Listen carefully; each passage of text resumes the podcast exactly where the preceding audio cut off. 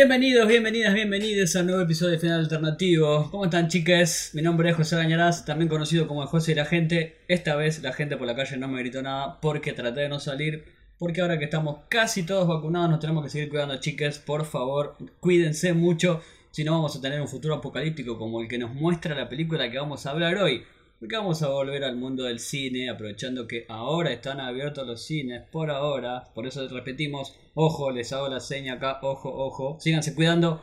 Pero saben que no estoy solo, no me gusta que esto sea un monólogo, me gusta que sea un biólogo. Y tengo al señor Julián Cana, que hoy sí tiene su nombre en la videollamada que hacemos. Ese es otro de una interna que tal vez algún día develemos. Hola Juli, ¿cómo estás? ¿Qué tal chicos? ¿Cómo andan? Ahora bien, relajado una vez que pudimos ver esta película tan esperada después de patearla tanto tiempo.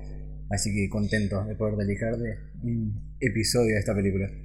Porque sabrán que nuestro podcast tiene un número de episodios bastante largo y ya hemos hablado de la primera, pero no eso no nos quita que vamos a hablar de la segunda y para eso vuelve uno de los pilares de este podcast, la señorita Puli Ragoy. Hola Puli, ¿cómo estás? Hola chicas, ¿cómo andan? Eh, yo contenta, como siempre, contenta de grabar y contenta de hablar de, esta peli, de una peli de terror. Y, y, nada, que a mí personalmente me gustó mucho, pero bueno, ya, ya nos adentraremos en la peli y ya diremos qué nos pareció a cada una. Porque repetimos, ya hablamos de la película de la primera Quiet Place, que es uno de los grandes nombres del terror de este nuevo siglo, que ha tenido unos nombres bastante, bastante interesantes. De hecho, hay una tendencia que me gustaría marcar del, principio, que es como que esto es una, una invención, una creación de John Krasinski, uno de los grandes actores cómicos de este siglo también, que viene de romperla toda en The Office, pero también había tenido algunos fracasitos como director y nadie pensó que iba a ser un éxito total como hizo con la primera, pero fue bastante revolucionaria y en esta segunda parte, vos Poli, ¿qué pensás que es? ¿Es revolucionaria? ¿Es una continuación? ¿Es una de lo mejor del año? Empecemos fuerte, Poli, ¿eh? Volvé, volvé con todo. ¿eh? eh, bueno, yo la verdad que creo que me gustó mucho más que la primera. Salí del cine muy contenta, no sé si es que yo volví al cine con esta peli, así que imagínense después de año y no sé cuánto tiempo volví al cine con esta peli. Eh, y a mí me gustó mucho, pero, o sea, creo que también eh, se sintió inevitable, ¿no? Después del el gran éxito de la primera parte. Más teniendo en cuenta que estamos en, un mundo en donde lo que importa son las secuelas, las remakes y todo eso. Eh, creo que era inevitable, creo que iba a pasar. Con el éxito que tuvo se venía la primera parte. Pero, no sé, a mí me pareció que, que Krasinski le dio una vuelta de rosca bastante interesante que no la sentí como, bueno, la misma película de nuevo. Pero bueno, ya nos vamos a meter ahí. Pero sí, inicialmente digo que me gustó mucho. Me gustó y la disfruté mucho más que la primera y eso ya es decir un montón porque la primera me fascina. Fuerte, fuerte Puli, me gusta bien ahí que ya de entrada dijo me gustó más que la primera. Yo me parece que no. Pero vos Juli, ¿cómo la viste? A mí me encantó. Yo creo que entra, eh, con todo lo que venimos viendo, entra dentro de lo mejor del año. Eh, me parece una muy digna secuela, cosa que no abundan hoy en día en todo este universo que dice Puli de secuelas, remakes y todo lo demás. Hay momentos que digo que sí me gustó más que la primera, otros momentos que no, pero creo que se mantiene muy a la altura de lo que fue el furor de la primera entrega que, que trajo Krasinski, porque creo que era algo muy difícil tener que alcanzar ese éxito y la verdad que cumplir para mí cumplió. Yo confieso que pensé que también volví al cine con esta película, que hace mucho que no iba y me encantó. Hay que pedirle también a la gente, por favor, que cuando está dentro del cine se siga cuidando, porque algunos locos no lo siguen haciendo, pero por eso se piensa personal. Porque esta película tiene mucho de sonido, mucho de sensación de sonido. Porque la primera, bueno, no saben que no contamos la historia, pero es básicamente unos monstruos venidos de no, sé, no sabemos dónde que te persiguen por el sonido y esa experiencia me parece que es revolucionaria de verla eh, con el mayor poder de sonido que tengas. Y en un cine es especial para eso. Y en esta segunda vuelve un poco más pero como que muestra un poquito más es como que va más allá. Hay también mucho de, de en si la primera es como una reflexión también sobre lo que es la familia porque todos estos monstruos atacan al mundo y volvemos y lo que nos queda es este centro que es el mismo Krasinski y su esposa, la gran Emily Blunt, y los pibes, que en esta segunda parte me parece que es la película de los pibes, de Millicent Simmons especialmente. Pero vos, Puli, ¿cómo viste esta parte de los sonidos? Vos que sos también una sonidófila. A ver que te inventé. wow. Eh, nada, impecable. Creo que al igual que la primera película, el diseño del sonido es clave y está hecho de una manera exquisita. Eh, creo que esta segunda parte sigue sacando provecho de jugar con la profunda relación del horror con el sonido, ¿no? Utilizando como un audio que está maravillosamente mezclado para eh, reorientar la sensación de peligro de la audiencia hacia todo lo auditivo y usando esa amenaza para aumentar la tensión. Eh, y creo que a través del sonido, de la puesta en escena y las actuaciones, los sustos se extraen de, este silencio que decía. Y el golpe más pequeño puede sorprender a los espectadores con el, con el terror de un disparo, con el terror de una bomba, básicamente. Y nada, en todo caso, esta segunda parte muestra que estas pelis eh, son más que un diseño de sonido sofisticado. Creo que, por ejemplo, la cinematografía de Polly Morgan encaja maravillosamente con el diseño de sonido y la música también técnicamente está muy bien hecha. Eh, y nada, el hecho de que los personajes no puedan hablar en voz alta, aunque en esta película creo que el diálogo es casi el triple de la primera entrega, es una de las razones por las que las películas de A Quiet Place son tan, son tan efectivas. No puede recurrir a la exposición verbal, eh, obliga a Krasinski a convertirse en un narrador visual súper eficiente, súper eficiente. Me, me encantó lo que hizo acá en esta peli Krasinski quiero mantener eso que decís vos, Puli, de lo cuidado que está el sonido acá. Yo no sé si es, o sea, no es una queja porque está bien, es una secuela y por ahí no puedes mantener exactamente lo mismo que la primera. Es verdad que tenés, como decís vos, el triple de, del diálogo, que no me parece mal también porque te introduce un nuevo personaje y por ahí de alguna forma lo tenés como que conocer y además está todo el prólogo que ahí se habla porque es recién el día 1 y no se sabe qué es el sonido y todo lo demás.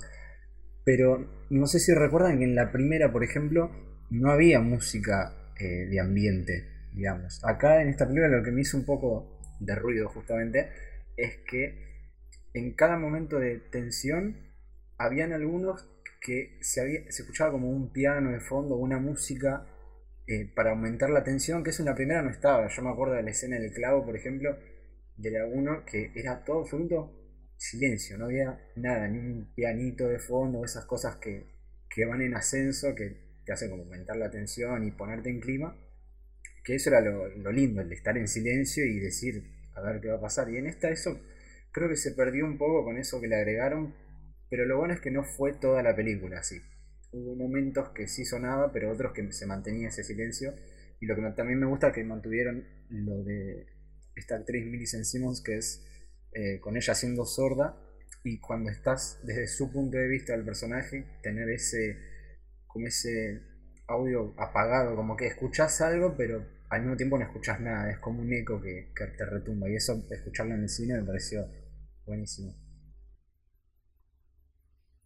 Me parece que esta película y la primera parte y la segunda triunfan por lo, lo, que decían los dos, porque según mi opinión, esto de no poder narrarte con diálogo lo que está pasando está buenísimo y subvierte lo que está pasando últimamente, por lo menos veo yo en el cine de blockbuster o de cine mainstream, que es que te están explicando todo el tiempo con diálogo lo que ves en la pantalla y que esta película no lo haga me pareció fantástico. Y lo que decía Julián de no meter, por ejemplo, tenemos a, en toda esta cosa de terror, la Netflix aprovechó y metió varias películas de, del género. Fear Street, por ejemplo, a mí me parece eh, todo, todo lo que está mal dentro del cine de terror está dentro de esa película que es lo que decía Julián, es todo el tiempo música, música ambiente para que crear una tensión que, que en la pantalla no sucede. Pero bueno, por eso creo que Quiet Place 1 y 2 funcionan tanto, porque subvierten eso, todas estas tendencias. Lo que nos lleva a lo que nombró también Julián el prólogo, que me parecía esos primeros 15 minutos filmados casi todo sin cortes, me pareció de lo mejor del año seguro. ¿Vos, Puli, cómo lo viste? Uf, el, prólogo para mí es lo mejor del año. Eh, le juro que estuve días después de ver la película pensando en, ese, en ese prólogo. Eh, creo que, bueno, como estábamos diciendo, comienza con una especie de precuela extendida, digamos, antes la primera película que muestra esta llegada de los extraterrestres mortales y casi indestructibles, al menos inicialmente, que, bueno, que fueron acabando con la gran población cuando comienza la primera parte. Y creo que eh, el prólogo este es muy importante para mostrarnos lo que se nos va a venir más adelante, la forma eh, en la que Krasinski va a contar la película a, medida que se va desarrollando. Porque mm, cuando arranca este ataque, eh, las historias y la familia se divide, ¿no? Y creo que esto es muy importante para lo que vemos después. Eh, y nada, acá me parece una decisión muy interesante de Krasinski porque yo creo que lo que hace esta peli es refrescarnos a los que ya vimos la primera parte sobre las reglas de este universo y también atraer a las personas que quizás eh, no se detuvieron a ver la primera parte y decir, bueno, mira, esto funciona así porque esto, esto y esto. Y creo que otra decisión acertada de John es no darle el gusto a esta, esta era de youtubers fan de explicar absolutamente todo. Y no explica por qué los extraterrestres están acá. Y me parece que está bien porque el eje en la película es otro. Y creo que la maestría con la que Krasinski filma los primeros 10 minutos eh, me hizo sentir cuando vi por primera vez la invasión alien de eh, la guerra de los mundos de Spielberg. Eh, nada, me, pareció increíble la forma en la que corren, es casi similar, nada, me parece una, una joyita en sí sola estos primeros 10-15 minutos. Es buenísimo, tranquilamente podría ser un cortometraje de terror aparte y queda bien si hubiese terminado ahí.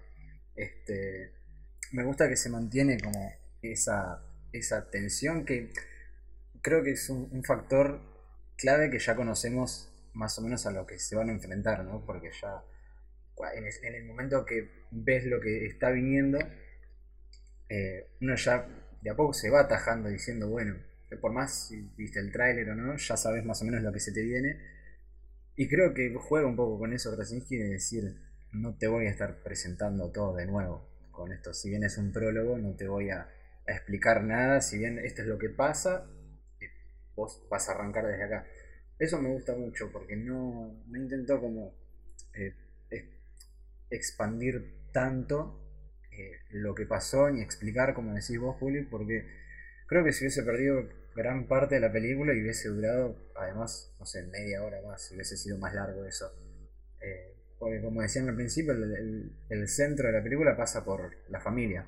Como, es lo mismo que la primera. Así que me gusta que por lo menos tengamos un trasfondo de cómo arrancó todo y cómo, cómo esta familia que ya conocemos eh, se, no quiero decir se adaptó porque no te muestran eso, pero cómo arrancó con todo esto, cómo es que, que reaccionaron a todo el problema. También hay dando vueltas por YouTube una entrevista que le hacen a John Krasinski, el director, que aclaremos también que él se negó durante mucho tiempo a Sabemos que la primera fue un éxito, pero él no quería volver porque le pareció una historia redonda. Le dijeron, bueno, está bien, hacete un lineamiento de lo que crees. Y el chabón le empezó a escribir la historia y dijo, bueno, pará, le voy a tener que dirigir yo de vuelta. Lo que quería decir es que este video, esta entrevista, muestra también cómo filmó los primeros 10 minutos. Es, las escenas dentro de los autos también son fantásticas. Que Emily Blunt y, es, es, aparte es una gran actriz. Otra cosa que tiene esta película también que al perder la sorpresa de la primera, va por expande por otros lados. También tiene una cosa de que es la historia de la hija. De hecho, hay un diálogo hacia el final que me emocionó, no voy a decir que no, una lágrima se me cayó cuando dice no, cuando a un personaje le dicen, pero no, vos no sos como mi viejo, y ella le dice, bueno, en realidad, después, bueno, no voy a contarlo porque me parece que para que la vean en el cine, pero si saben a lo que me refiero ese diálogo, ¿les funcionó a ustedes o no? Sí, recontra, creo que me acuerdo de una entrevista de Krasinski de la, de la primera entrega que, según él, la película no trataba de aliens, no trataba de un apocalipsis, sino que trataba de la paternidad. Y creo que con eso en mente, eh, su secuela se trata de esto, ¿no? De, padres que dejan ir a sus hijos y que confían en ellos para que se las arreglen por, sí mismos. Eh, qué en poco tiempo esta familia tiene que separarse y emprender aventuras por, por separado y, los, niños deben dar un paso al frente y enfrentarse a, los monstruos por, por, su cuenta. Vemos unos chicos que lamentablemente dejan de ser niños y tienen que crecer de golpe. Bueno, Regan en particular que lleva la mayor, por no decir la, por la totalidad eh, del, peso dramático de la película, ya que bueno, la hija está decidida a convertir su, su sordera en una ventaja, ¿no? Su determinación de ir más allá impulsa la historia, poniendo a prueba esta cautela paterna de, su, de sus seres queridos. Eh, y nada, creo que esta, como dijo Josi, es la película de los hijos, eh, es la película en donde ellos se ponen al frente y sobre todo, sobre todo ella, creo que es la gran protagonista de, de, la película. A mí me encantó porque además de que ella es la, protagonista, como decís vos, Juli. Mi parte favorita de la 1 fue eh, la relación entre padre e hija que tenía Krasinski con, con esta chica y ver cómo eh, se desarrollaba esa ausencia de paternidad fue como, no muy fuerte, pero como que fue lindo ver que, que pudo llegar a hacer lo que, lo que ella quería. Este, que más allá de la pérdida del padre y todo, pudiera eh, sentir como que esas peleas que, tenían entre ellos, que ella lo pudo como sanar de cierta forma usando lo que mismo fue aprendiendo de, él durante todo, ese, todo ese estadía en la granja. Así que eso fue, creo que fue como un lindo cierre a, lo que fue la historia del padre y, y su hija en la primera película. Me gusta porque el personaje que dice Puli Regan, que es Millicent Simmons, la actriz que vamos a Espero que la veamos muchísimo en el futuro porque va a tener un futuro, valga la redundancia, enorme. Me parece que su cara sola ya es muy. Es, una estrella de cine, o sea, apareció en poquitas películas, pero es una estrella total. Y otra cosa también que quiero decir es que, como la primera recaudó un montón de guita, tiene más dinero para esta y los monstruos de esta la segunda parte, la verdad que yo no tenía fe, no, no me, si no me mostraban los monstruos hubiera estado bien, pero ahora que los vi, digo, wow, estaban buenísimos estos monstruos. ¿Por qué había más guita? ¿Cómo lo viste vos, Puli? Sí, y me parece que esto también va de la mano con, lo que hablábamos de la secuela, ¿no? Al ser una secuela y, al tener que inevitablemente salir de, esa intimidad de la primera y al tener que expandirse en donde nuestros personajes salen a, la vida, si se quiere, eh, después de estar tanto tiempo cerrados, creo que también eh, invitaba a que estos bichos aparezcan mucho más. Eh, y sí, va de la mano con la expansión del universo. Eh, creo que era, si ellos salían, salían al bosque o salían a la sociedad, se iban a tener que cruzar más estos bichos y me parece que están muy bien. Y bueno, esto obviamente va acompañado a que la primera parte hizo una guita que no se puede creer. Yo estoy agradecidísimo de que aparecieran más porque en la primera me quedé con un hambre de ver a esos bichos, porque te mostraban por ahí, te mostraban una pata, en otro momento te lo mostraban como medio de fondo, pero borroneado, así. No sé si conocer un poco más, porque la verdad es que no pasa por ahí, pero que aparezcan más y esta no, no defrauda en eso. Tenés un montón de escenas de acción, de tensión que son buenísimas. Con eso yo quedé re contento.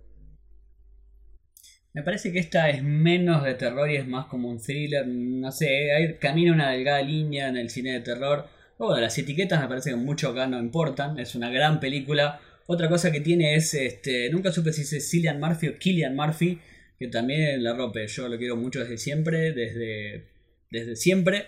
Pero acá la rompe y la relación que tiene con Millicent Simmons también es fantástica. Eh, sí, creo que en un reparto particularmente bueno. Eh, yo le digo Cillian, Cillian Murphy, perdón. nos corrigen por favor si lo decimos mal. Eh, sí. Yo digo Killian, pero porque lo escuché a uno que le dijo Killian. Digo, ah, era así, bueno, quedará así.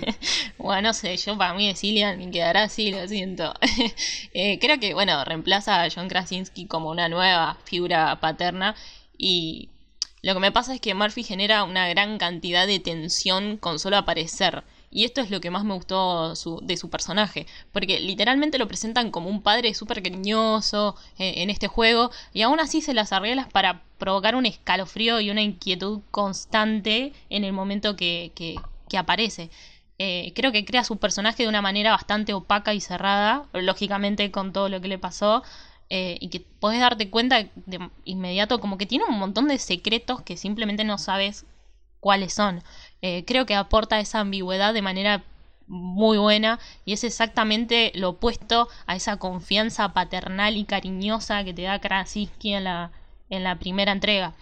Y la transformación de su personaje me gustó, eh, esto que de mala gana eh, aprende lo que es preocuparse por el bien común, incluso después de perderlo todo, que es un poco a lo que va esta secuela, ¿no? En no mirar tanto al pasado, sino apuntar a, a ese futuro, a esa isla, a, esa canción más allá de, del agua y, ese bote. Y creo que eh, pensé que iba a estar muy al pedo Cillian en esta peli, la verdad.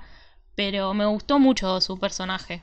Y claramente lo que más me gustó, como dice Josie, es la, es la relación que tiene con, con. A mí me, gustó que, estuviese Cillian Murphy porque, además de que es un actorazo que cada papel que le dan la rompe, ya sea 28 días después o Peaky Blinders, donde sea.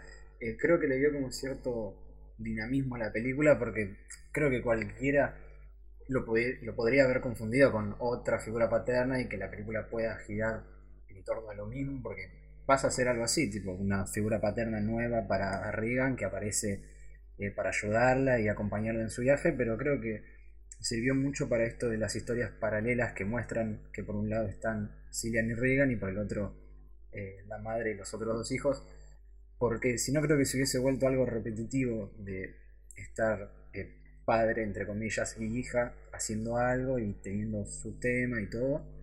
Así que me gustó que, como decís vos, Foli, que no estuvo al pedo Cillian, porque creo que aportó algo eh, bastante bueno, que si llega a haber una tercera, creo que podrían todavía expandir un poco más, ver de qué fue de su vida durante este apocalipsis. Honestamente creo que una tercera película ya estaría un poco de más, pero bueno, saben que acá en este mundo el dinero manda y esta película seguramente va a recaudar mucho, aunque estamos todavía en este contexto de pandemia, esta especie de lejano oeste con streamings y estrenos mezclados, mixtos, pero bueno, vamos a ver. Eh, nos queda nombrar lo que nombraba, lo que decía Julián de el montaje final de todo ese, montaje paralelo, a mí me pareció fantástico, una tensión increíble no esperé que fuera tan tenso todo, valga la redundancia de vuelta, recontra valga, me parece que está buenísima la película, ese cierre al palo está buenísimo, no me lo esperaba para nada, pero no sé cómo lo vieron ustedes. Eh, yo creo que es el punto eh, más alto de la peli, es ver cómo trabajaron la edición de estos grupos y el montaje paralelo. Y creo que esto termina experimentando diferentes bueno, es la gracia, ¿no? Diferentes tipos de peligros al mismo tiempo. Y que creo que es un movimiento inteligente porque no solo mantiene a la audiencia, al espectador en un estado constante de nervios y de ansiedad, preocupándose por lo que les va a pasar eh, a, los personajes en cada historia, sino que también eh, marca la película como significativamente diferente a la primera entrega. Y que de nuevo, otro punto para mí, para Krasinski, que creo que no lo dijimos, pero en esta parte él es el único guionista en diferencia de la primera, así que se carga toda la historia del solo. Eh, eh, nada, eh, de nuevo, como decía hoy, creo que el viaje de Rian con Emmet, mientras intenta estar a la altura legado de su padre, es por lejos la historia más, más fuerte de la película. de nuevo, para mí es lo mejor. hace mucho que no veía que, que alguien trate tan bien estos montajes paralelos y que no se vuelva muy cansador o muy aburrido. Y creo que es, es definitivamente lo mejor de la peli, este montaje paralelo. Retomando lo que dicen ustedes, lo de los montajes, este, es verdad que creo que sirve también para mantenerte atento a las dos cosas, porque si yo me, me lo quedé pensando por ahí cuando salí del cine diciendo, si no hubiese sido así, ¿cuánto habría durado la, la película? Por ahí sería, si te muestran solamente una historia y te dejan el resto como ha pasado con otras te dejan el resto de los personajes de lado. Por ahí era una película súper corto que termina no valiendo la pena, pero creo que sirve para eso que decís, Puli, de mantenerte en ese estado de tensión constante y querer saber qué es lo que va a pasar con las dos partes, me parece buenísimo. Y otra cosa al final que me gusta que termina cuando tiene que terminar, no es como otras películas de terror o lo que sea que te deja uno, porque por ahí sacamos secuela o por ahí hacemos esto y el otro y te explicamos todo y felices para siempre, y qué sé yo. Eso me gustó que se repita como la primera, que termina como tiene que terminar. Es una película que sin contar los créditos dura 87 eh, minutos, corta, comparado a las películas que se hacen hoy en día.